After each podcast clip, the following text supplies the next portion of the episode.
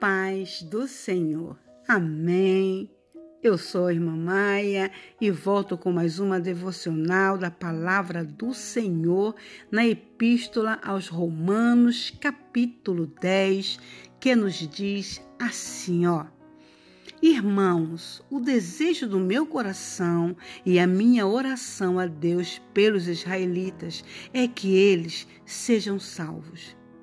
Posso testemunhar que eles têm zelo por Deus, mas o seu zelo não se baseia no conhecimento. Porquanto, ignorando a justiça que vem de Deus e procurando estabelecer a sua própria, não se submeteram à justiça de Deus. Porque o fim da lei é Cristo, para a justificação de todo o que crê. Moisés descreve desta forma a justiça que vem da lei. O homem que fizer estas coisas viverá por meio delas. Mas a justiça que vem da fé diz: Não diga em seu coração quem subirá aos céus, isto é, para fazer Cristo descer, ou quem descerá ao abismo, isto é, para fazer Cristo subir dentre os mortos. Mas o que ela diz?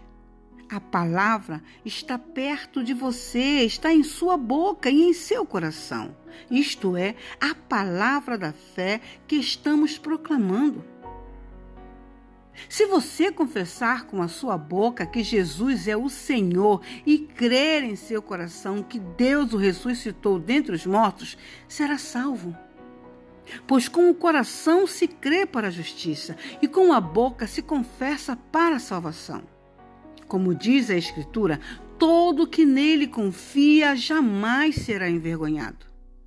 Não há diferença entre judeus e gentios, pois o mesmo Senhor é o Senhor de todos e abençoa ricamente todos os que o invocam. Porque todo aquele que invocar o nome do Senhor será salvo. Como, pois, invocarão aquele em quem não creram? E como crerão naquele de quem não ouviram falar? E como ouvirão se não ouve quem pregue? E como pregação se não forem enviados? E, e como pregarão, perdoem, se não forem enviados? Como está escrito, como são belos os pés dos que anunciam boas novas. No entanto, nem todos os israelitas aceitaram as boas novas. Pois Isaías diz: Senhor, quem creu em nossa mensagem? Consequentemente, a fé vem por se ouvir a mensagem, e a mensagem é ouvida mediante a palavra de Cristo. Mas eu pergunto: eles não ouviram? Claro que sim. A sua voz ressoou por toda a terra e as suas palavras até os confins do mundo. Novamente pergunto: Será que Israel não entendeu? Em primeiro lugar, Moisés disse: Farei que tenham ciúmes de quem não é meu povo. Eu os provocarei a ira por meio de um povo sem entendimento. E Isaías diz ousadamente: Fui achado por aqueles que não me procuravam. Revelei-me àqueles que não perguntavam por mim. Mas a respeito de Israel, ele diz: O tempo todo estendi as mãos a um povo desobediente e rebelde.